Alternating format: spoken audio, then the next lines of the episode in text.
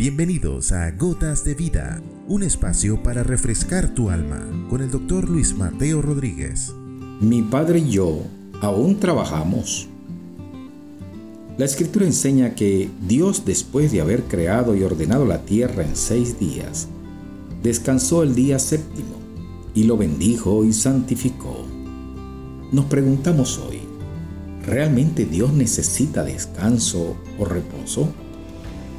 La escritura dice que no. Entonces es posible que nos estuviera modelando o dando ejemplo a su reciente creación de la necesidad del descanso en el ser humano y en todo lo creado. Luego instituyó un día obligado de descanso por la ley para ordenar a un pueblo en el desierto que hasta ese momento estaba habituado al trabajo de esclavos.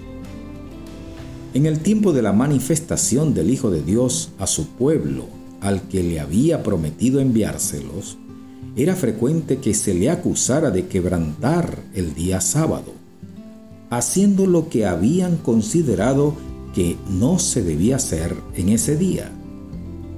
Jesús, la palabra viva de Dios, nos dio a entender la dimensión real del día de reposo nos dijo que el hombre no había sido creado por el día sábado o de reposo, sino el sábado por causa del hombre. Centró pues al hombre como el sujeto del beneficio del sábado y no como la esclavitud que se había hecho de este día.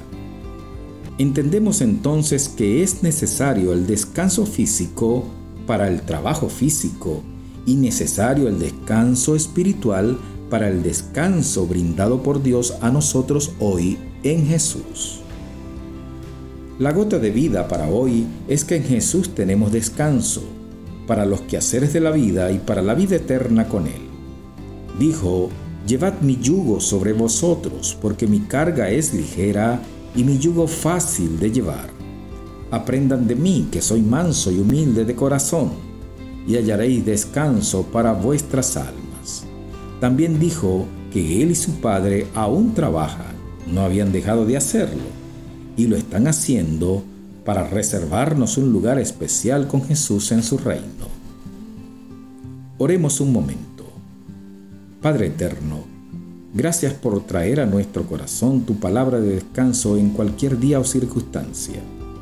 Tu Hijo es para nosotros hoy tu reposo, y con Él estaremos donde Él esté cuando le des reposo y hayas puesto a todos sus enemigos debajo de sus pies. En el nombre de Jesús. Amén.